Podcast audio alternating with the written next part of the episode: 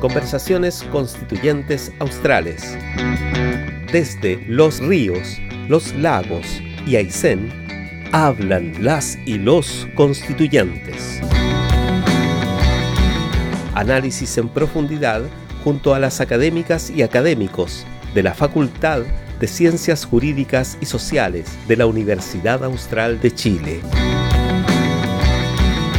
Conversaciones Constituyentes Australes. Más información en derecho.uach.cl.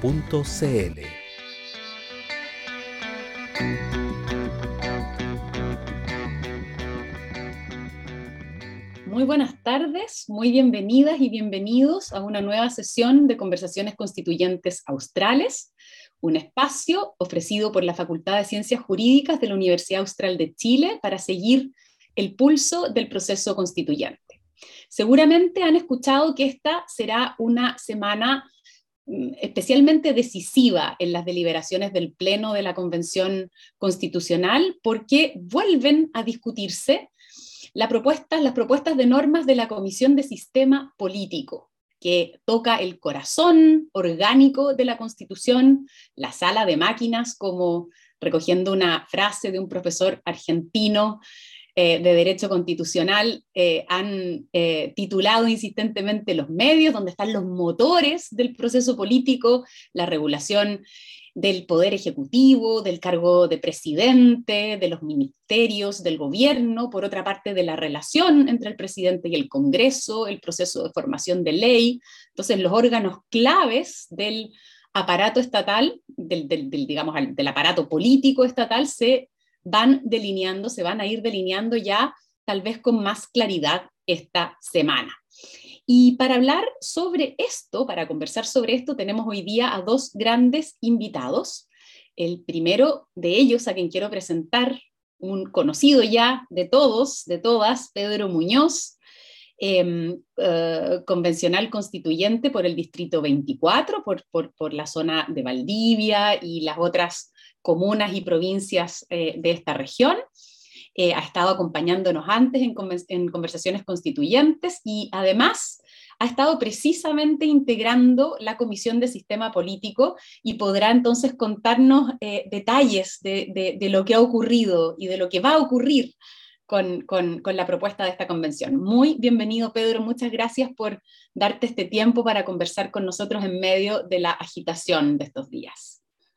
Muchas gracias, Daniela. Un gusto conectarme, aunque sea telemáticamente, con nuestra región para poder eh, abrir, ampliar esta discusión que a veces cuesta un poco entenderla. Eh, y también agradecer a, Pablo, ¿cierto?, que esté acá, que, que participe y que debatamos, que conversemos. Y estamos también con Pablo, Pablo Marchal. Muy bienvenido, Pablo, doctor en Derecho, profesor de Derecho Constitucional de la Escuela de Derecho de Valdivia de la Universidad Austral. Eh, que nos va a ayudar también aquí a tratar de poner claridad en algunos conceptos que se repiten, que escuchamos insistentemente, pero que todavía no sabemos muy bien qué significan. Bienvenido, Pablo. Muchas gracias por sumarte a esta conversación. Muchas gracias por la invitación y entremos en materia. Entremos en materia entonces. Y yo quisiera, aprovechando que tenemos a Pedro con nosotros, preguntarle un poquitito, ¿no? Cómo, cómo ha sido la historia aquí, porque hemos en otros programas ya desdramatizado esto de que lleguen las propuestas de comisiones y se reprueben, ¿no? que como fuerte esa palabra, en el Pleno. Em, que esto no necesariamente tiene que entenderse como un fracaso, sino más bien como parte de un proceso de diálogo entre las comisiones que tienen quórum de votación diferentes por mayoría y el Pleno que tiene, sin, en cambio, ¿no es cierto?, que eh, respetar el quórum de dos tercios. Sin embargo, en el caso de la, propuesta de, comisión, de la Comisión de Sistema Político, de alguna manera esto causó mayor perplejidad porque llegamos un poco sabiendo que la propuesta iba a ser rechazada, ¿no? Incluso los mismos convencionales, las mismas convencionales que eran parte de la comisión, eh, eh, iban a rechazar, ¿no? Y parecía entonces que no había cuajado todavía, ¿no? Un modelo o un sistema que se tradujera en un articulado coherente. Y esta era además la comisión de las abogadas y los abogados, entonces había más expectativa, ¿no? De que viniera esto mejor armados, ¿no? Y sin embargo nos encontramos con esto. ¿Qué, mm, ¿Qué, nos puedes contar, Pedro? ¿Qué le puedes contar a nuestras auditoras, a nuestros espectadores sobre, sobre lo que pasó? Sí, lo primero es que para distender un poco la cosa, eh, al parecer los abogados y las abogadas contribuyen, pero no salvan los acuerdos.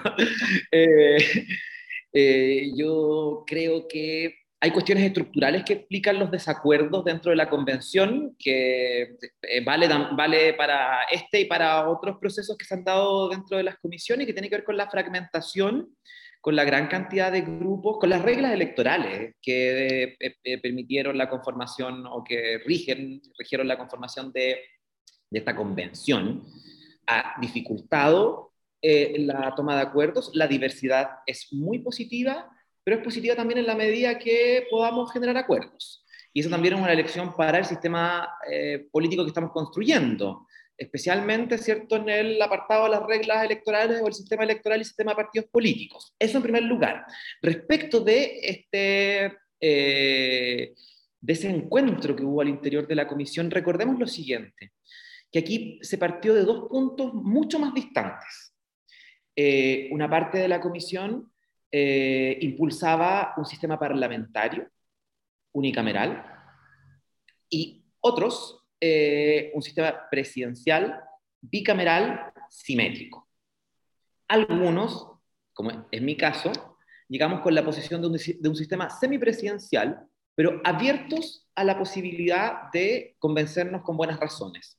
Y así fue como sucedió que al escuchar a la, mayor, a la, gran cantidad de expositores y expositoras que concurrieron a la Comisión de Sistema Político, y al escuchar sus razones, el análisis de otros sistemas políticos en otros países y su funcionamiento concreto, sus aciertos, sus riesgos, nos terminamos decantando eh, muchos, pero no suficiente para constituir los dos tercios dentro de la comisión, por un sistema presidencial con un bicameralismo asimétrico. Pero se mantuvo una división y habíamos 13 a favor de una posición eh, y 12 a favor de la otra posición.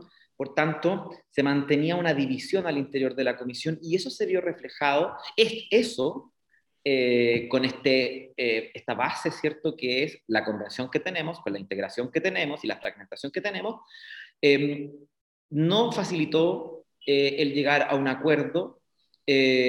No se incluyó, además hay que decirlo, a la derecha en este, en este acuerdo, o no fue, no fue incluida o no participó en la primera fase, que es un problema también de toda la convención. Nos ha costado tener mesas amplias de conversación, donde esté desde la izquierda más izquierda hasta la derecha que quiera conversar.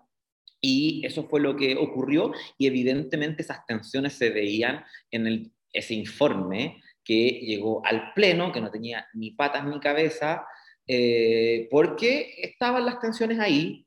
si tú leías una norma, eh, era algunas muy eh, presidencialistas y bicameralistas, asimétricas, y otras parlamentarias, y habían contradicciones, etc. Eso es más o, más o menos lo que, lo que ocurrió, hay que decirlo así. La dificultad asentada en razones estructurales, pero también en las posiciones específicas y concretas en torno a cómo debe ser el régimen de gobierno. Y, y ahí eh, hubo dificultades para, para, para, para conversar. Pablo, no sé si tú quieres comentar algo sobre, este, sobre esta historia, digamos, la, genealogía del momento esta es la historia más, creo, interesante em, de, de, cómo se han ido creando las normas, porque yo diría que a diferencia de las otras comisiones donde em, hay un poco un, un, eh, una cantidad de temas eh, más extenso, que, es posible son posibles de ser tratados en algún sentido con independencia de los otros temas, hay menos sistemática. Eh, en esta, el gran, digamos, cuerpo del, trabajo de la comisión tiene que ver con muchas decisiones que si no están encadenadas, si no, si no, se, si no se definen en torno a un sistema, eh, no sirven, ¿no? Entonces, mm, creo que, creo que es interesante ver cómo, cómo el método de trabajo fue, eh, fue en algún sentido diferente, ¿no? Porque los obligó a eh, adoptar acuerdos y expuso con mayor claridad ¿no? el, el, la, el, fracaso a llegar a un acuerdo, digamos, en esa sistemática. ¿no? Pero eh, mi, mi, mayor eh, duda, y yo creo que esta es una duda que comparten todos los que han estado como quizá mirando, mirando el, la, el trabajo de la convención, es después del primer rechazo hubo un cambio de método de trabajo. ¿no? Y se, y se, y se, y se creó esta como mesa como informal eh, fuera de la comisión, ¿no? Eh, que hasta donde alcanzo yo a ver, eh, estaban en fondo haciendo más o menos lo mismo que, que estaban haciendo la comisión, pero, pero, pero un poco a puertas cerradas, ¿no? Eh, yo he sido el gran defensor en, en, varios comentarios que me ha tocado hacer de la necesidad de cierto espacio con mayor opacidad, ¿no? Para adoptar decisiones y, y, compromiso, ¿no? Entonces, un defensor de un poco de la cocina. De algún espacio que sea la cocina y obviamente una mesa con, con sillas y, mes, es una cocina un poco más eh, eh, mejor que, la del pasillo, la del baño, me imagino. Eh, pero me gustaría, me gustaría preguntarle a Pedro cómo llegaron ahí, ¿no? ¿Por qué, ¿por qué decidieron tener esa conversación en ese espacio? Y, y, yo veo el producto que salió en el segundo de este, de este acuerdo, ¿no? Que fue circulado como tal. Eh, eh, y veo que hay una, hay una diferencia entre el primer informe y, y ese acuerdo, ¿no? Y, y, y, creo que tiene que ver con la, quizá con la forma de trabajo, eso me gustaría Sí, ¿cómo enfrentar esta discusión cuando la sociedad pide más transparencia y cuando muchos convencionales que no habían tenido la oportunidad, como es mi caso, ¿cierto?, de haber estado en el Estado de alguna manera, como concejal en otros lados, y yo creo que muchos se dieron cuenta que no siempre la exposición a las cámaras y a la transmisión en vivo, ¿no?, tan, tan recurrente hoy día, es eh, una fórmula que permite llegar a mejores acuerdos, que a veces sentado en espacios donde eh, más informales, como decías tú, o con, eh, suena, suena como decirlo, fuerte, incluso opacidad, ¿no?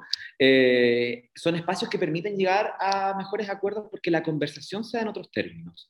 La conversación es, o sea, estar sentados en un hemiciclo con una cierta distancia, con las cámaras, eh, con este nivel de fragmentación, por tanto, distintos grupos hablándole a distintos sectores del país, se es, es, distinto a estar en una mesa, en una posición más cercana, en una conversación más, eh, eh, digamos, eh, no sé si decir coloquial, pero sí eh, donde se permite exponer con, con, sinceridad muchas posiciones que a veces algunos sostienen en público, pero no en privado, o que sostienen en privado, pero no en público, ¿no? Eh, yo no estoy haciendo juicio de valor sobre eso, al menos yo intento siempre sostener lo mismo en privado que, que, en público, que haya una coherencia ahí. Pero efectivamente son dos espacios distintos y hubo un cambio de método ahí, pero también hay que decirlo. No es la comisión completa que se traslada, ¿no? Es parte de, eso es, es la centroizquierda con la participación parcial en algunos momentos de este proceso, que duró seis días que estuvimos encerrados, eh, de eh, la derecha, Cristian Monkever, Hernán Larraín, y algunos ratos de representantes de la UDI, pero ellos desde siempre hicieron una reserva eh, para aportar a este, sentarse a conversar eh, el primer día y después eh, señalar que iban a apoyar aquellas normas que ellos consideraran que eran razonables. Eso hay que señalarlo. Estas conversaciones intentaron hacerse desde el comienzo en paralelo a la, conversación, a, a la comisión, por, otra, por una razón muy práctica, porque el tiempo no da para hacer todo en, los horarios de funcionamiento de la comisión. O sea, mañana comenzamos a sesionar a las 7 y, a siete y media de la mañana en la Comisión de Sistema Político. A las 7 y media.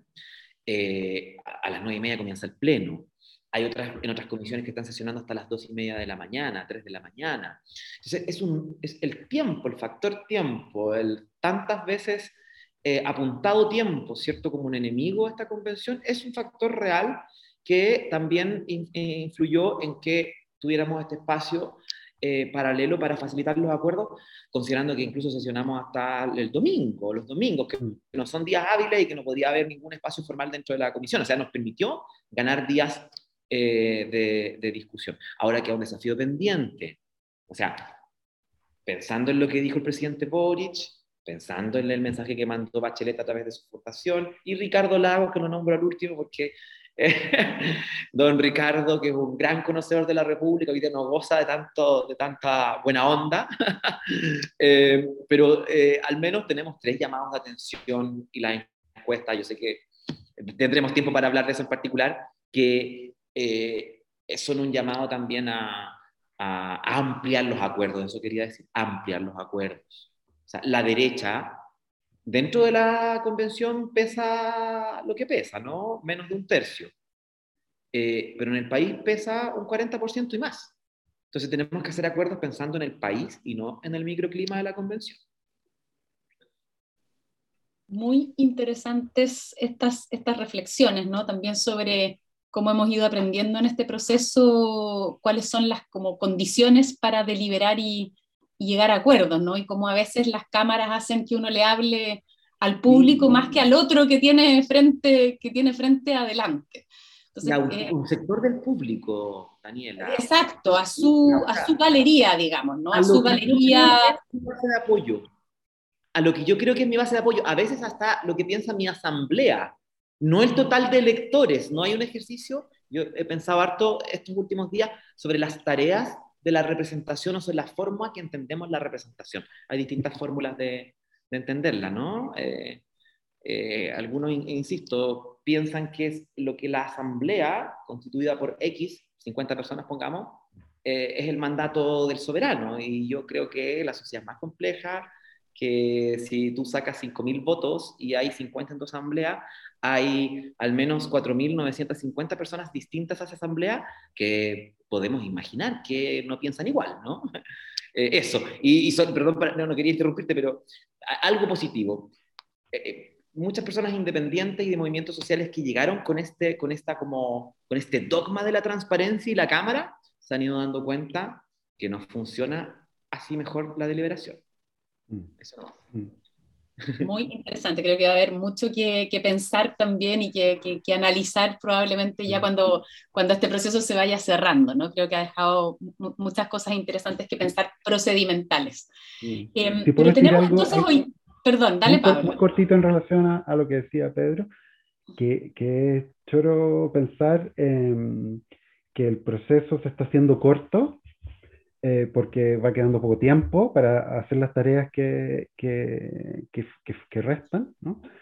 pero también porque el proceso de aprender ¿no? a tomar decisiones, eh, aprender en este, a, a, a, deliberar, a llegar a acuerdos, ¿no? a trabajar en conjunto con personas que piensan diferente de uno, ¿no?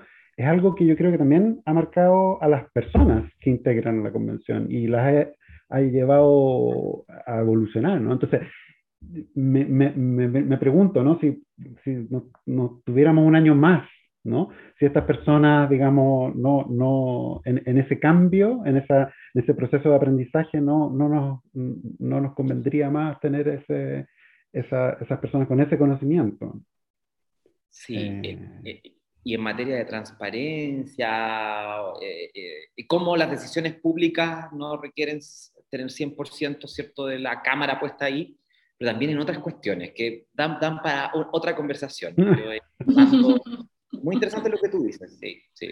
En, vamos, vamos, quiero volver un poco más adelante también sobre estas cuestiones, a propósito de, lo que comentabas, Pedro, sobre, sobre este clima de preocupación respecto del plebiscito de salida, eh, y también como la política de comunicaciones, información. Pero ahora me gustaría volver a este acuerdo. O sea, pareciera que ahora ¿no es cierto? Tenemos ya, eh, digamos, un modelo consensuado, no sabemos cuán consensuado y seguramente ahí también tendremos algo más que conversar, ¿no? Y, y, es eso lo que se va a plantear en el Pleno. Quiero contarle a quienes nos están escuchando y viendo en este momento que nosotros estamos grabando el lunes, el lunes 11 este programa, justamente para poder contar con la presencia de, Pedro y que cuando este programa se eh, ponga al aire el miércoles se va a estar justamente esto discutiendo en el Pleno. Entonces, para darle como un contexto temporal a lo que, a lo que estamos hablando, ¿no? Entonces, em, entonces, sobre este acuerdo, hoy día pareciera que tenemos definido ya un modelo consensuado entre las fuerzas políticas que participaron de estas, de estas conversaciones, ¿cierto? Y es un acuerdo que se ha publicitado insistentemente con dos conceptos, ¿no? Presidencialismo atenuado y bicameralismo asimétrico. Y entonces me gustaría pedirles a los dos que tratemos de explicarle a quienes nos escuchan de qué hablamos cuando hablamos de estos dos conceptos que se repiten como si fueran digamos, conceptos muy asentados, pero la verdad, ¿no es cierto?, es que si pensamos como en las tradiciones clásicas, ¿no? Tenemos en cuanto a forma de gobierno, parlamentarismo, presidencialismo, sí, algunas variantes, pero semipresidencialismo, como decía Pedro antes, y por otro lado, ¿no? Eh, eh, o unicameralismo, eh, una sola cámara parlamentaria o dos cámaras, y entonces eso como para situar la discusión, ¿no? Y perdón, porque claramente el tema del una cámara, dos cámaras también tiene que ver con la discusión sobre forma de Estado, ¿no? Eh, y ya tuvimos hace poco, un par de semanas atrás, una conversación constituyente para ver cómo avanzamos aquí, y veíamos que acá tampoco nos estamos casando con las fórmulas típicas, ni federalismo, ni Estado por completo unitario, sino esta idea de un Estado regional. Entonces eso también cruza de alguna manera esta discusión. Entonces les propongo que partamos por, digamos, sistema de gobierno en sentido estricto, ¿no? Y, poder explicar eh, eh, de qué estamos hablando cuando hablamos de presidencialismo atenuado. ¿No? Y, y, tal vez, Pedro, preguntarte primero, ¿no? Un poco cuál es el diagnóstico, o sea, ¿por qué, ¿por qué no quedarnos con lo que tenemos, que es un presidencialismo más vigoroso, ¿no? Más más fuerte, cuál ha sido el diagnóstico que, ha inspirado eh, este consenso en torno a la necesidad de modificar este sistema eh, y al mismo tiempo por qué esa modificación no ha significado transitar al otro modelo, ¿no? que es el modelo parlamentario, que fue bastante promovido, yo diría, en, las audiencias iniciales de la, de la comisión por, por, algunos sectores, ¿cierto? También académicos, que veían acá un, un mecanismo, una forma de poder lidiar con algo que, de lo que la propia eh, eh, convención es ejemplo, que es la fragmentación, ¿no? Muchos sectores políticos y entonces la dificultad para quien gobierna de contar con una mayoría que respalde la tarea del gobierno en el Parlamento. Entonces partamos, si les parece, un poco por el diagnóstico para llegar luego a, tratar de darle carne a este concepto. Sí, el diagnóstico más o menos compartido, porque hay algunas voces también que decían que no teníamos este problema del presidencialismo exacerbado, sino que los problemas del sistema político eran otros. El diagnóstico más mayoritario señalaba que tenemos un presidente con superpoderes o con poderes más allá de los deseables en un régimen democrático que tiene que estar abierto a una pluralidad de voces y donde eh, el Congreso es la representación del pueblo en su diversidad. Por tanto, eh, se señalaba a partir de este diagnóstico con un presidente con iniciativa cierto, legislativa exclusiva, exclusiva en una serie de materias, con, no solamente con un tipo de veto como existe en otros países, sino que con más de, con, con un veto total, eh, y, pero también con tres tipos de vetos parciales, con, el, con la, el instrumento de las urgencias de varios tipos y sin eh, control, digamos, de esas urgencias, pero también en la realidad a propósito de la urgencia, eh, en la práctica del Congreso un poco bypassada, ¿cierto? con un presidente además que no solamente hablando desde la perspectiva del régimen de gobierno en sentido estricto, estricto, sino también en la forma de Estado, ¿cierto? Ejerce el poder desde el centro a las regiones, entonces llegamos a la conclusión de que había que nivelar los poderes entre el presidente y el Congreso, es decir, en una línea horizontal, pero también en una línea vertical, es decir, desde el centro del país hacia las regiones. Y ahí también poniendo en el esquema no solo al presidente, sino que al régimen de gobierno completo. Eh, ¿Por qué no se transitó a un sistema parlamentario? Porque, claro, uno podría pensar que dada la fragmentación, no solo en la convención, sino la fragmentación en el sistema político completo, ¿cierto? La cantidad de partidos que hoy día existen, eh, entonces uno podría suponer, debido a la tradición multipartidista chilena, que ni siquiera el binominal fue capaz de ahogar, ¿no? Eh, habría que transitar un sistema parlamentario, pero nos encontramos con una serie de problemas de este mismo diagnóstico que nos, hacía, que nos indicaban que no era aconsejable transitar a un sistema parlamentario. Primero, un sistema de partidos, o sea, primero, el Congreso no está en un mejor pie que el presidente o que la, presidenta, eh, que la presidencia como institución. Está absolutamente desprestigiado. Eh, eh, un sistema parlamentario requiere como base un sistema de partidos políticos fuerte, que hoy día no tenemos. Porque en un sistema parlamentario, ¿cierto? Ahí radica el poder de nombrar al primer ministro, al ejecutivo. Entonces, no parecía una buena solución eh, con un sistema de partidos debilitado y fragmentado, radicar allí el peso de designar al Ejecutivo por la imposibilidad de llegar a acuerdos y por la fragilidad de esos acuerdos.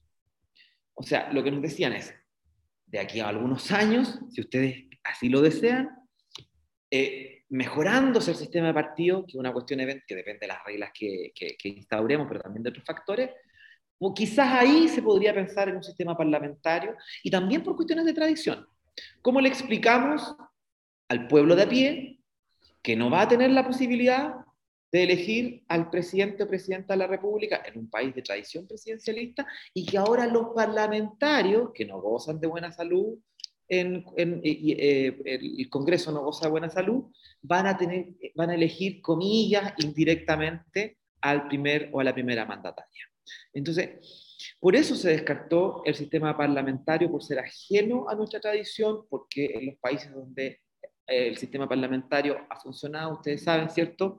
Proviene de una larga tradición, eh, cuando se han hecho cambios, además aquí han sido las ciencias políticas han sido vitales, eh, tanto como la ciencia jurídica, ¿cierto? Pero cada una ahí en su, en su espacio, la ciencia política aportando desde el funcionamiento concreto y más bien dinámico, nosotros tenemos más bien las estructuras y algunas interrelaciones, pero las ciencias políticas estudian en, en, en, su faz dinámica las distintas instituciones y configuraciones, los tránsitos de un sistema presidencial a un sistema parlamentario no ha sido, no ha sido exitoso.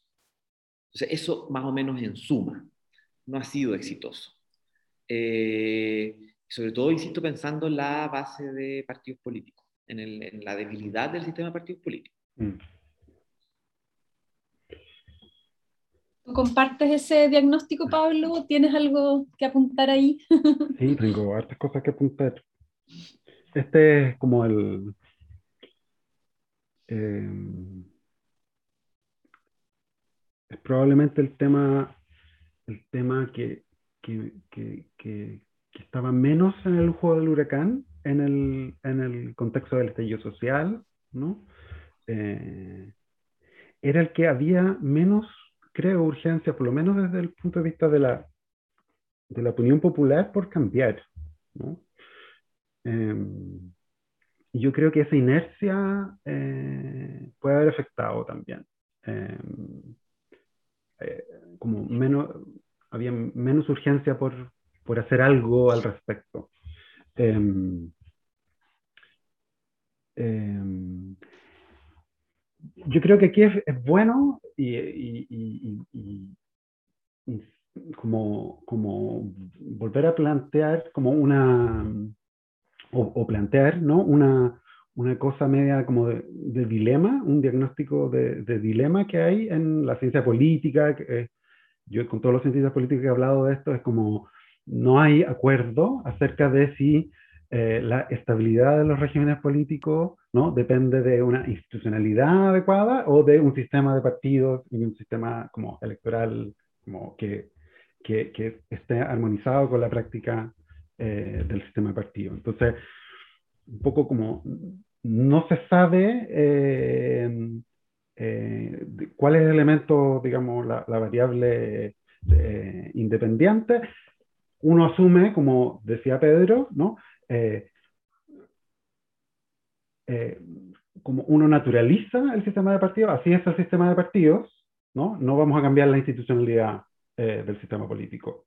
Eh, siendo que el sistema de partido, en algún sentido, y eso es algo que no hay ninguna evidencia, ¿no? Eh, también depende de la configuración del sistema político, ¿no? No solo de las reglas de los partidos, sino también del, de las reglas del, del de, las reglas electorales y las eh, instituciones del presidente y del Congreso. Entonces, y yo creo que esto nos lleva, o sea, y, y digo esto porque esto es eh, como la, la, teoría de por qué esto tiene que ser tratado jurídicamente como un sistema, ¿no? Y ni los cientistas políticos están de acuerdo, ¿no? Por supuesto, los abogados tampoco están de acuerdo, ¿no? Em, y, y, y, entonces yo veo con, con no que, bueno, yo personalmente no tengo ninguna preferencia por, por, ninguno de los dos sistemas, eh, ni presidencial ni, parlamentario. Yo creo que el sistema presidencial que ha, que ha imperado en Chile históricamente, bueno, no es el culpable de la, de la crisis de la representación. Eh, hay crisis de representación en todos lados, incluso en los, los, regímenes eh, parlamentarios. La falta de gobernabilidad, que parece ser la principal acusación al, al, sistema presidencial, en la cual el presidente tiene una mayoría una, una, una, mayoría en contra en el Congreso, el que hace, lo, hace, lo hace volverse, eh, digamos, eh, poco, poco poderoso, es algo que también uno podría eh, predicar de los sistemas parlamentarios ultra fragmentados como Italia y España, ¿no? Que no tienen tampoco capacidad de acción, no solo no tienen capacidad de tomar decisiones parlamentarias, sino tampoco pueden formar un gobierno. ¿no? Entonces, yo diría que todos, todas las eh, configuraciones son, tienen sus pros y sus contras. Eh, yo creo que la, la, propuesta que ha hecho el, el, la comisión es súper es, coherente, ¿no? Y yo lo único que tengo eh, es súper coherente en sus dos aspectos, ¿no? presidencialismo, o sea, quedarnos con el presidencialismo y restarle algunas atribuciones al presidente. No estoy tan seguro, y aquí voy a devolver la pelota, no estoy tan seguro que tantas atribuciones le han restado. ¿Ok? Eh, Nosotros tampoco. Sí. Eh, Estamos construyendo. solo, para, solo para poner un ejemplo, ¿no? La, la idea de evitar em, la iniciativa exclusiva del presidente, ¿no? en la cual el presidente la, norma más importante es en la que tiene iniciativa exclusiva en la constitución actual sobre cuestiones que impliquen gasto estatal, ¿no? Como el presidente es quien, digamos, está a cargo de la ejecución del gasto, bueno, eh, si le imponen eh, gasto desde el Parlamento, puede desordenársele la billetera, ¿no? Y eso es algo que el presidencialismo actual ha, pretendido evitar a través de esa iniciativa exclusiva en materia eh, digamos, eh, que impliquen gasto. Y lo que ha, ha, hecho el, la comisión es decir, bueno, el, el, Congreso va a tener, el Poder Ejecutivo va a tener iniciativas sobre esas materias, pero en algún minuto del proceso legislativo el presidente va a tener que dar como un, su beneplácito al proyecto. ¿no? Entonces, evitar que no se discutan cuestiones, ¿no? pero siempre requerir que el presidente, eh, digamos, esté de, acuerdo con ese, gasto que se, que se, vaya a hacer. Em, eso puede, o sea, eso es interesante desde el punto de vista como deliberativo, ¿no? No excluir nada, pero también puede ser un derroche de, como de horas de, de discusión, eh, pensando en que el presidente puede en el último minuto decir, no, esto no, ¿no? Em, Puedo dar como un veto ex ante a ver, perdón, yo les voy a pedir que nos, que nos ordenemos porque acordémonos que estamos hablando Estamos tratando de conversar también con personas que no conocen todavía el, detalle de la propuesta. Entonces, creo que es súper interesante el, justamente el tema que pone Pablo, ¿no? el de las iniciativas. Entonces, expliquémosle a, nuestras auditoras, a nuestros espectadores, que estamos hablando, ¿no es cierto?, de quién inicia el trámite legislativo, de quién puede proponer un proyecto en la discusión parlamentaria y, que aquí se jugaba, ¿no? una, en, una, digamos, era parte de la cancha donde el presidente jugaba, jugaba con mucha ventaja o, juega todavía en el modelo constitucional actual con, con ventaja. Entonces, eh, tomando la, la, pelota que te lanzaba Pablo, Pedro, pero, pero pidiéndote entonces explicar tal vez un poquitito más de lo que estamos hablando para, para aclararle entonces a, a quienes nos siguen cómo es, qué, es esto de la iniciativa y por qué aquí veríamos, ¿no es cierto?, esta atenuación. Para pasar después a otros puntos donde también podamos ver, ¿no?, estas atenuaciones. Veríamos, porque efectivamente estas son construcciones complejas, donde, eh, y por eso las innovaciones tenían que tomarse con mucho cuidado en el sistema político, mm. porque de lo que existe conocemos sus efectos, de las innovaciones no conocemos sus efectos y podemos mirar modelos comparados hacer modelamiento, ¿cierto? Y proyectar sus efectos. No quiero tener más en, eso, pero, pero es importante ponerlo como un punto central.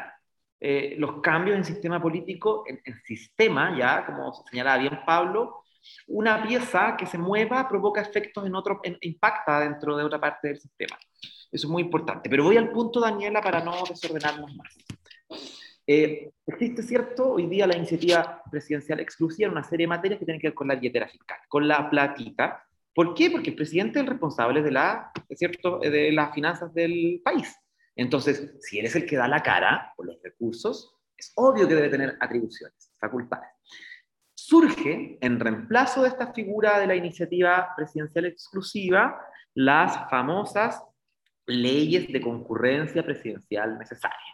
Leyes de concurrencia presidencial necesarias, que implica que sobre esas materias, es decir, sobre la billetera fiscal, que antes le estaba vedada en su iniciativa al Congreso, hoy día el Congreso tiene iniciativa, pero en un momento de la tramitación legislativa debe necesariamente concurrir el presidente, es decir, otorgar su patrocinio para que esta iniciativa siga su tramitación adelante.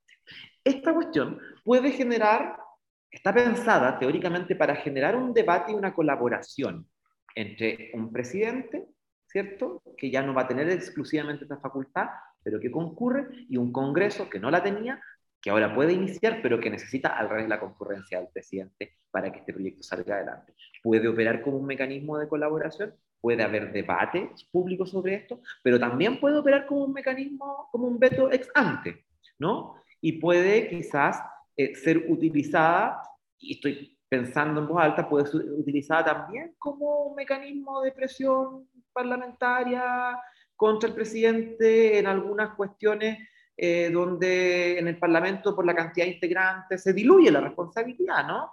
Y para la ciudadanía el Ejecutivo sigue estando y por tanto eh, aunque no tenga eh, la iniciativa exclusiva presidencial en estas materias, va a seguir el que tiene, va a seguir siendo quien debe dar cara al país, para decirlo en términos coloquiales, por las decisiones económicas y por los desajustes fiscales. Entonces, eh, es una cuestión que pretende tener un objetivo, pero que también podría operar de otra manera. Y ahí hay que ir, en estos pocos días que tenemos, ir viendo estas instituciones, otras instituciones, otros mecanismos, tantos que se me vienen a la cabeza, pero no voy a enredar más la, la discusión. ¿Y hay, ¿Y hay, algo más, Pedro, donde, donde podamos ver, donde podamos explicarle a, a quienes nos escuchan esta, esta atenuación? Entonces ya el presidente no, no, no, domina toda la tabla, por así decirlo, o la tabla en estas cuestiones fundamentales, porque al final muchas normas suponen ¿no? Eh, eh, gasto, gasto fiscal. Eh, ¿Hay algún otro, algún otro aspecto que tú quisieras destacar para entender en qué consiste esta atenuación del, presidencialismo? Sí, si es que consideramos que ha quedado suficiente porque, suficientemente atenuado, porque pues podríamos mirar otras instituciones o otros aspectos que indican que quizás no está tan atenuado. Eh, en materia de veto, por ejemplo, como decíamos, como comentábamos hace un rato, hay un veto total, pero también hay vetos parciales, pero eh, ahora los vetos parciales Es decir, vamos a explicar. El veto total implica que el presidente, ¿cierto?, dice, no, yo no voy a promulgar este proyecto eh, en su totalidad, ¿no? Lo, rechaza en su totalidad. Y, y, de acuerdo al modelo actual, ¿no? Y hay una insistencia, si hay una insistencia del Congreso por dos tercios en ciertas materias, el proyecto sigue adelante. Eh, hoy día el veto parcial, de acuerdo a este, este acuerdo de sistema político, tiene el mismo quórum de insistencia que el original de aprobación. Eh, y eso en la práctica terminaría desconfigurando el veto. Eh, cuestión distinta, y ahí habría una atenuación, porque la práctica no terminaría operando como un veto. Porque si la cámara, las cámaras te pueden insistir, incluso si hubiera una diferencia, estaba buscando acá la norma, porque a veces se nos van detalles, si hubiera una diferencia entre el quórum inicial, ¿cierto? Que fuera, si fuera ese quórum mayoría simple y el segundo fuera mayoría absoluta, tampoco hay una gran diferencia entre esos dos quórum, por tanto, no operan como vetos parciales, ¿no? Operan más como un mecanismo, un mecanismo para conversar. si es que. Entonces, ahí también hay otra fórmula, de atenuación. El presidente va a contar con un veto total, más o menos en forma, pero en el caso de los vetos parciales, eh, no, ya no va a contar con esa herramienta eh, para eh, poder generar observaciones en aspectos puntuales de un proyecto de ley. Ahí hay otra fórmula de atenuación del presidencialismo. Ahora, recordemos que los quórums supramayoritarios de la Constitución del 80, que han causado tirria, que el profesor Atria señalaba como las trampas, entre otras de la, el, constituyente Atria, hoy en día, eh, no, no van en esta nueva constitución. El, la regla general ahora es mayoría, mayoría simple. Eso, con un, eh, con un parlamento favorable al presidente, también nos permitiría decir que ahí no vamos a tener precisamente un presidente eh, perdiendo poderes, ¿no?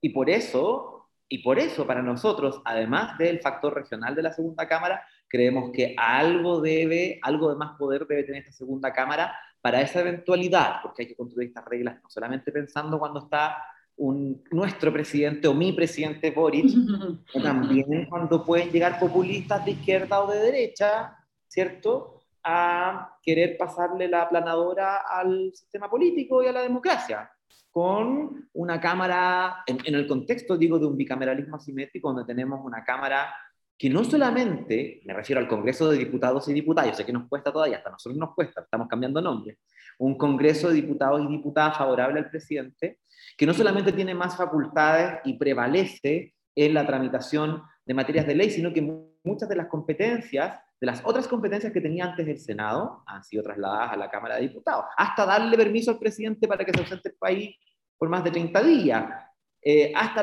las contiendas, la resolución de las contiendas de competencia están en esa Cámara. Entonces, es importante que aparezca ahí una, una Cámara, una segunda Cámara, una Cámara de las Regiones con algunos poderes que no solamente, insisto, impliquen representación de las regiones, sino que mayores contrapesos.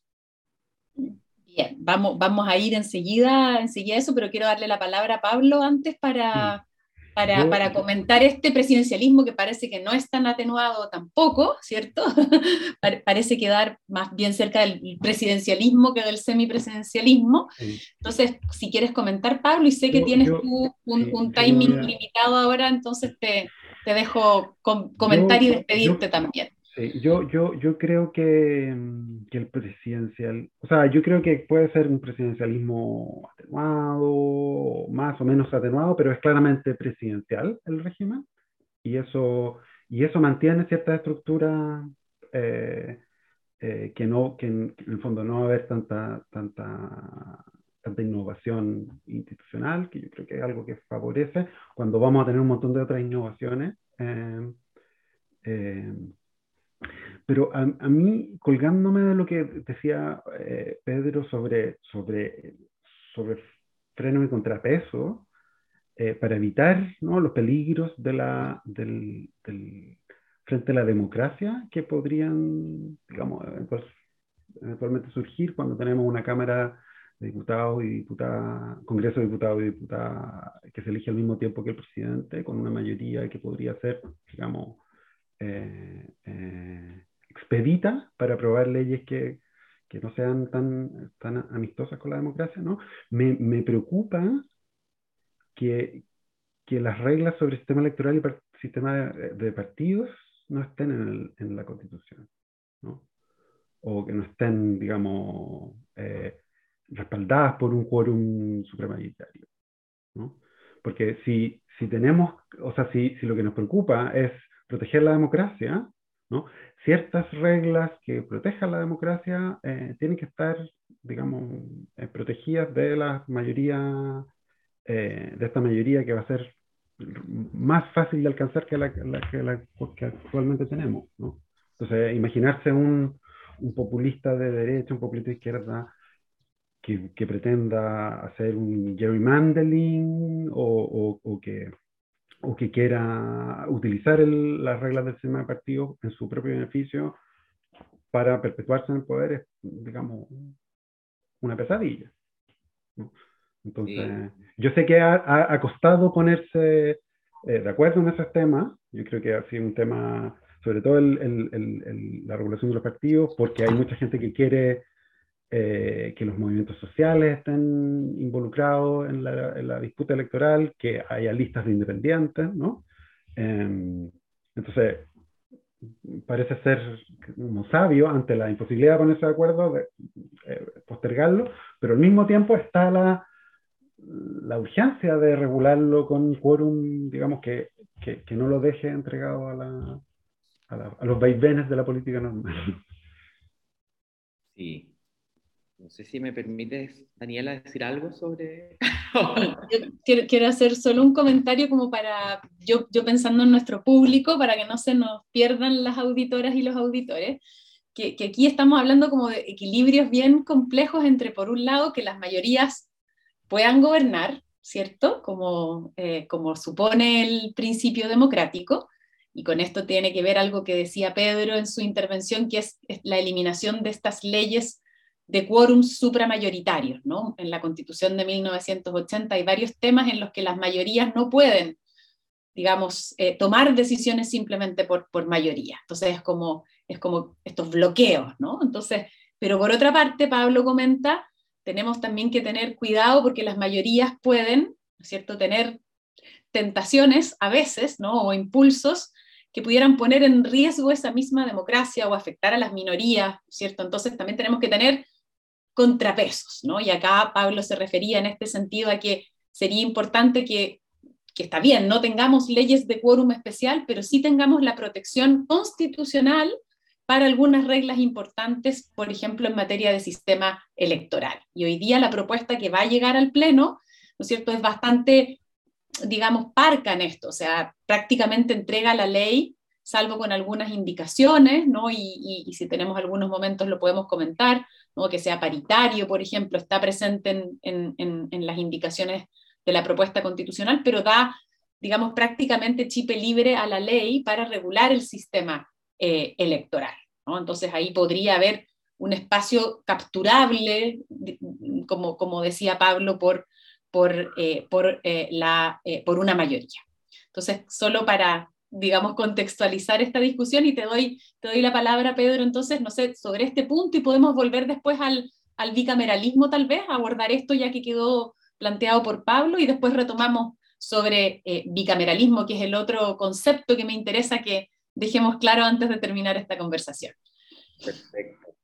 Yo antes de, antes de que Pedro hable me quiero despedir porque tengo una urgencia familiar que atender, y, pero dar muchas gracias por el espacio, a Daniela y, darle mis sentidas felicitaciones a Pedro. Yo, yo fui su elector y él siento que me ha representado eh, fielmente.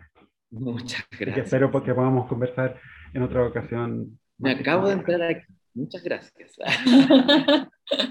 gracias, Pablo, por tu, por tu participación en estas conversaciones. Gracias. Y le, le respondo, yo creo que Pablo da en el, en el punto. O sea, la cuestión es nuevamente un tema de equilibrios, ¿no? Equilibrios. Porque no es, por una parte no es conveniente. Yo parto de la base que afirmabas tú, ¿no? Soberanía popular y la capacidad de los gobiernos de gobernar y, de llevar adelante sus, los programas de gobierno que respondan a la ciudadanía, pero por, otra parte los límites al poder y el Estado de Derecho, ¿no? Siempre dos principios que eh, muchas veces aparecen en, en tensión. Eh, respecto al sistema electoral, no es aconsejable dejarlo petrificado en la Constitución, no, es, aconsejable dejarlo eh, constitucionalizado completo, ¿no? Hay mucha información que falta, hay un momento posterior al, al, de la Constitución en el que debe dibujarse el diseño electoral completo.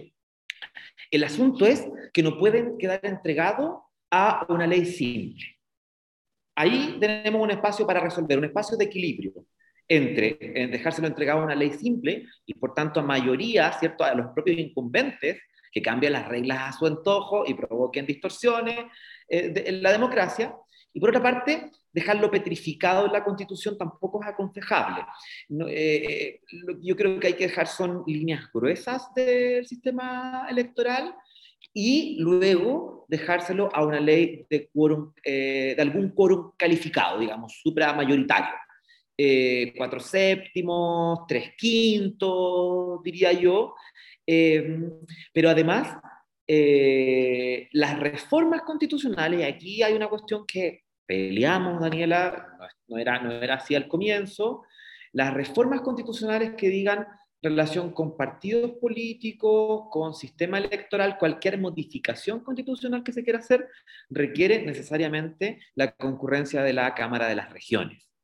Eh, entonces ahí sí logramos introducir un contrapeso, es decir, no va a ser un presidente con una mayoría circunstancial en el Congreso de Diputados y Diputadas quien quiera cambiar y reformar eh, constitucionalmente el sistema electoral. Va a tener que necesariamente esa reforma pasar por el conocimiento de la segunda Cámara. Pero efectivamente también hace falta eh, terminar de definir qué vamos a dejar en la Constitución y terminar de definir los quórums de esas leyes que van a regular el sistema electoral. Porque hay una serie de cosas que tienen que ver con el distritaje eh, y otras cuestiones más que hay que hacerlo a, través de ley, pero no a través de cualquier ley. No, no a través de ley simple. Por eso acá ponemos ciertas reglas, ciertas reglas mínimas, ¿no? Algunas Claro, ese, ese, como corazón, ese, está claro, por, por, cierto que no puede estar toda la regulación, toda la regulación ahí sea interesante, ¿no? O sea, pareciera que puede que reaparezcan leyes de quórum calificado muy eh, focalizadas, ¿no? Pareciera. Si tú mi voluntad, esa es mi voluntad, porque comparto la preocupación que pone el profesor Marshall sobre la mesa. O sea, eso es así. No podemos dejar a merced de las mayorías circunstanciales, a merced de los incumbentes, las reglas que son vitales para la democracia, que, que transforman, ¿cierto?, la voluntad popular, el voto en escaños, que eh, no, podemos dejar esas reglas eh, a merced de, de, mayorías circunstanciales para que las cambien a su antojo. Eso sería peligrosísimo para el sistema democrático. Conocemos experiencias donde eso se ha hecho y no, no, no, no. O sea, ah, y aquí hay dos, dos cuestiones. Eh, Guzmán quería proteger la democracia, ¿cierto?, del pueblo. Protegía la democracia del propio pueblo.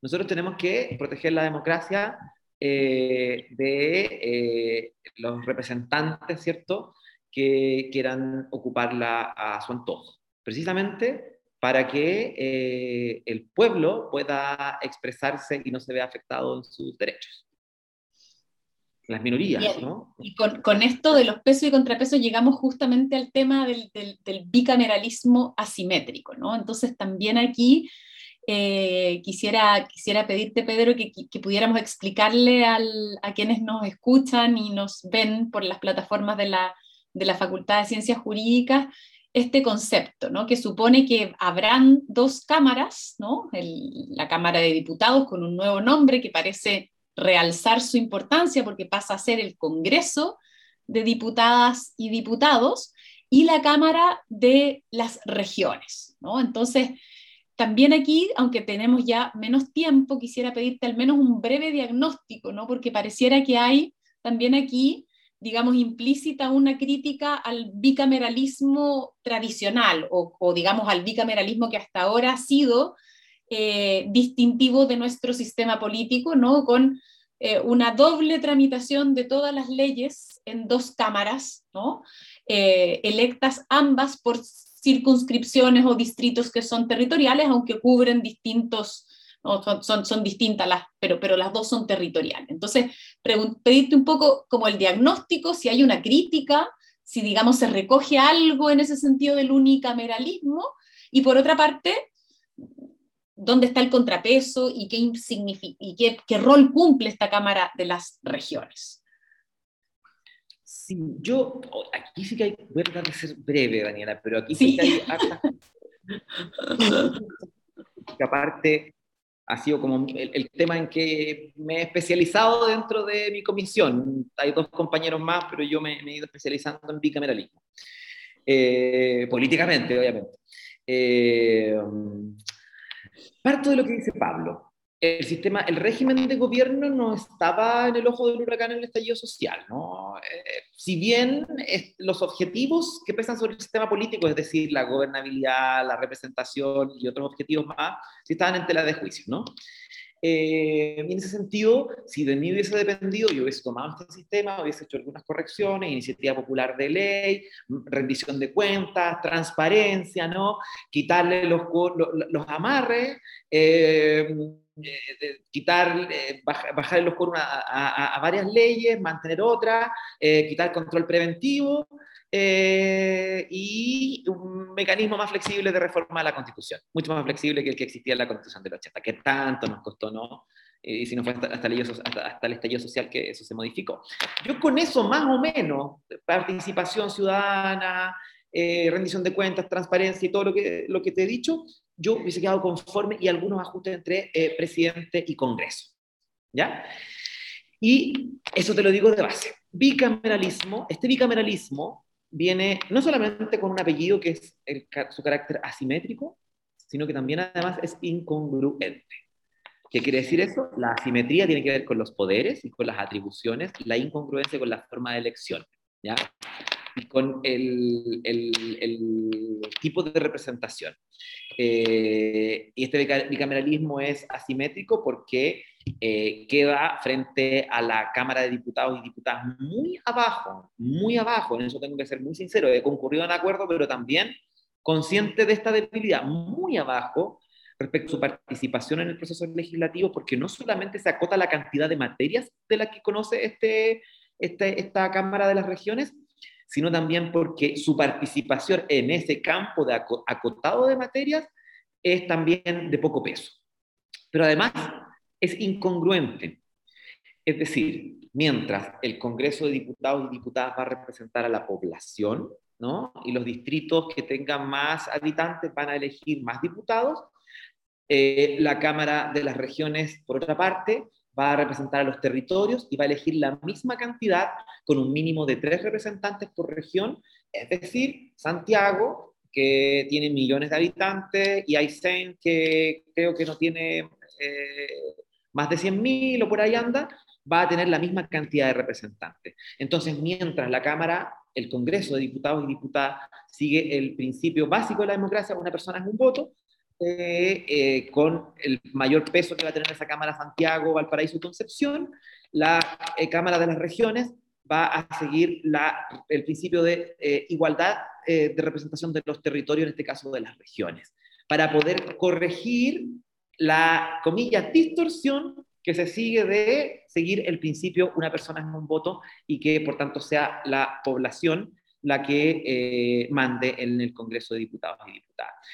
Eso porque queremos, porque queremos que esta Cámara de las Regiones, y no el Senado elitista masculino, sino la Cámara de las Regiones, que va a ser paritario, que va a tener escaños reservados cuando corresponda, que además va a ser integrada desde los 18 años, cuestiones que algunos me han dicho, pero eso no vale la pena, Pedro. No, va a generar, o sea, va a, va a hacer cambio en la integración, ¿no? En términos de la edad y el género, pero además esta Cámara es fundamental, como decías tú, Daniel, al comienzo, para la forma de Estado que se está configurando, que es la forma de Estado regional.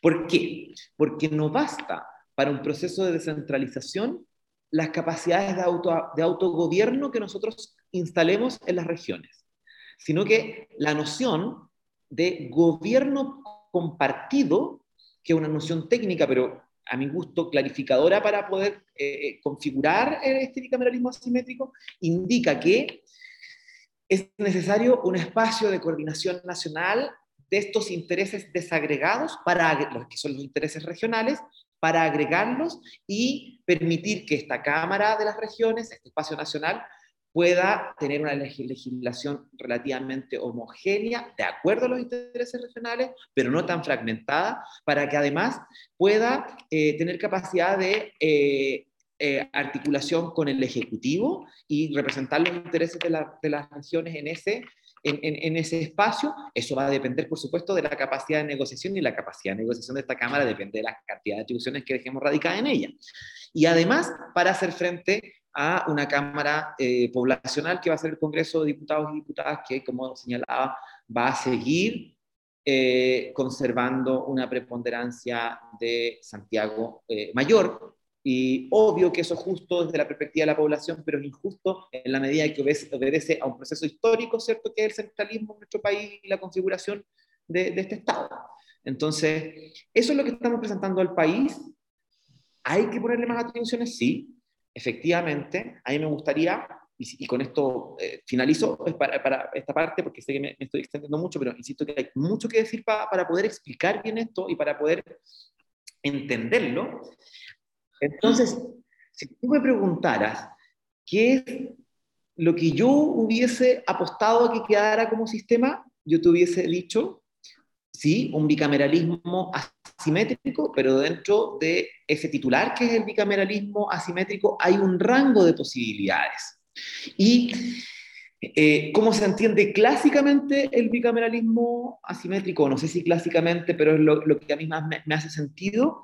Era un dos cámaras conociendo de, las mismas materias, pero con eh, la, eh, la, la, posibilidad de imponerse eh, en el caso de las materias regionales, de la Cámara Regional, y en el caso de las otras materias, la capacidad de imponerse a través de insistencias, por ejemplo, eh, del Congreso de Diputados y Diputadas. Es decir, así no tendríamos dos cámaras de espejo haciendo exactamente lo mismo, tendríamos dos cámaras basadas en principios de representación distinta, una poblacional y otra regional, eh, pero conociendo de las mismas materias insisto, con la posibilidad de imponerse la Cámara Regional en, las materias regionales y la Cámara eh, de Diputados y Diputadas en las otras materias. Lo que tenemos hoy día, como señalaba antes, es muy distinto. Es una Cámara que conoce muy, muy, muy pocas materias y donde eh, nos costó mucho pelear la, la posibilidad de que siquiera se imponga en esas materias el quórum de insistencia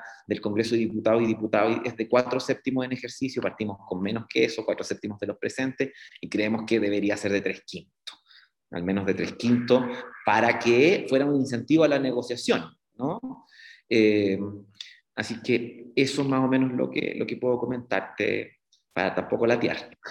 Pedro, te agradezco mucho porque creo que, la explicación que diste fue clarísima, eh, que realmente contribuye a entender eh, mucho mejor, ¿no? ¿Qué, es lo que está en juego detrás de este concepto del, bicameralismo asimétrico? Y por otra parte, creo que es muy interesante ver cómo esto que llega como propuesta al Pleno, eh, justamente este miércoles, cuando se transmitirá este programa, todavía, sin embargo, está siendo objeto de, discusión, de conversación, y cómo todavía, ¿no es cierto?, pareciera haber un espacio de, controversia y de, deliberación respecto de, como tú decías, las competencias de la Cámara de Regiones. Y en ese sentido, y ya para ir cerrando, porque como siempre el tiempo vuela en conversaciones constituyentes, eh, ¿cuál, ¿cuál es tu pronóstico? ¿Significa esto que es probable que algunas de estas propuestas de norma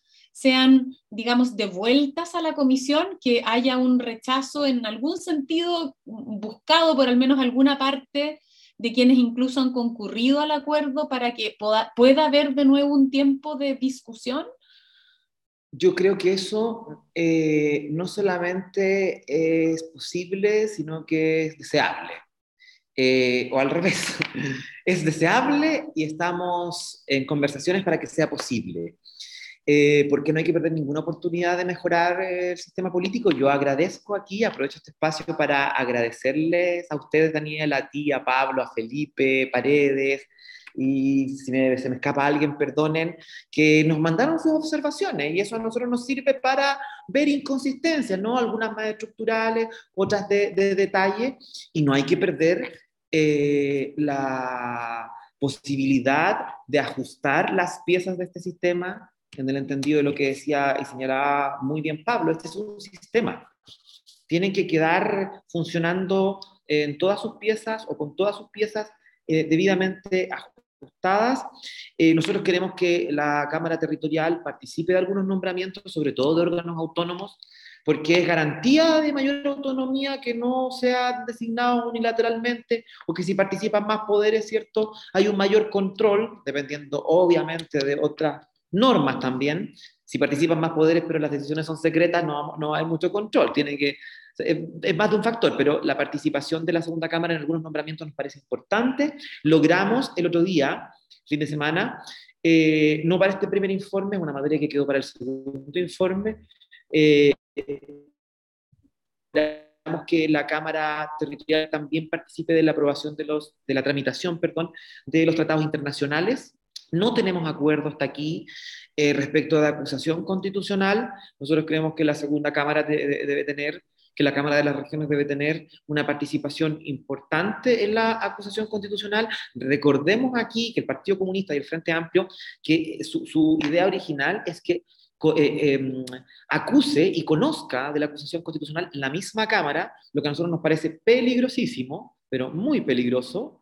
Em, y además, en materias de estados de excepción constitucional, que también es parte del segundo informe, logramos algo muy modesto, ¿no? que eh, haya representantes regionales en, una, en, una nueva, un nuevo órgano que se crea que es una comisión de fiscalización de los estados de excepción constitucional, que va a estar radicada en el Congreso de Diputados y Diputadas. Yo creo que hay una renovación que es súper positiva, pero si uno mira la historia de los estados constitucionales, al menos desde que yo tengo memoria, eh, la mayor parte de esos estados de excepción constitucional son localizados en regiones, ¿no? el tema de la pandemia hizo que fuera nacional, pero inmigración, araucanía, terremoto, etcétera, son localizados. Ahí debería tener participación también eh, en la Cámara de las Regiones. Eh, ¿Queremos sumarle más atribuciones? Sí, queremos sumarle más atribuciones. ¿Por qué? Porque queremos una democracia equilibrada, porque no queremos un presidente, como decíamos delante, que llegue, tenga una mayoría, una mayoría circunstancial y defonde la democracia y cambie las reglas a su Muchas gracias, Pedro. Eh, creo que, que, tenemos muchos insumos y elementos ya puestos sobre la mesa para mirar con atención lo que ocurra entonces esta semana, del, del miércoles en adelante en el Pleno y, por otra parte entender, ¿no es cierto?, y esperar que, que, este nuevo paso por el Pleno vuelva a ser un, un impulso para, para avanzar en, en, los acuerdos y perfeccionar este modelo que ya, que ya va perfilándose. Te agradecemos muchísimo el habernos dado este tiempo, este escaso, escasísimo tiempo, para, para conversar aquí en, en, este espacio de la Facultad de Ciencias Jurídicas de la Universidad Austral de Chile. Te deseamos mucho, mucho éxito, mucha energía eh, y felicitaciones por tu participación en, en, todo este proceso. Muchas gracias, Daniela, a ustedes por este espacio de, de reflexión. Sé que estas materias son complejas, estamos cambiando, nosotros mismos de repente nos los los nombres, confundimos a las personas, ¿no? Y la idea de otorgar claridad, yo creo que este espacio apunta eh, y permite eso, hacer un esfuerzo por eh, eh, explicar materias que son complejas, que no eran las banderas del estallido social, pero que están siendo sometidas a una revisión y a una transformación, ¿no? la idea es que tengamos, y con esto, si me permite 30 segundos, estamos haciendo, estamos definiendo un nuevo horizonte para la democracia y un nuevo horizonte para la convivencia colectiva estamos definiendo al Estado como un Estado regional, lo que va a implicar reacomodo y redistribución territorial del poder. Estamos definiendo la democracia paritaria, lo que implica la incorporación al proceso político de quienes habían estado excluidas, las mujeres. Estamos además definiendo la constitución como ecológica, lo que una nueva relación entre la economía, el Estado y la sociedad eh, estamos definiendo además el Estado como plurinacional. Para eso necesitamos un régimen político en forma que le dé sustento y estabilidad al proceso de transformaciones sociales. Perdón que me haya tomado estos minutos, Daniela, pero que... No, te, te agradezco ese cierre, Pedro, porque, porque deja claro, ¿no es cierto?, el, el, el, el, desafío que hay por delante y también es una invitación a, a quedarnos con, con, con, algunas, ¿no es cierto?, ideas muy fuertes que, que ya van perfilándose en la propuesta de, de constitución y al mismo tiempo tener paciencia, esperar a que se vaya decantando el contenido de la constitución, no quedarse con esta babel de voces que en estos, en estos días tan intensos, ¿no es cierto?, a veces confunde y dificulta la información. La información va a ir llegando, nosotros también vamos a seguir colaborando con eso y, y dejo por lo mismo invitadas a, nuestras auditoras, a nuestros espectadores, a un próximo episodio de Conversaciones Constituyentes, donde seguiremos discutiendo acerca de los distintos desafíos de la, de la convención. Eh, gracias Pedro, un abrazo y saludos también a todas y todos nuestros auditores. Conversaciones Constituyentes Australes.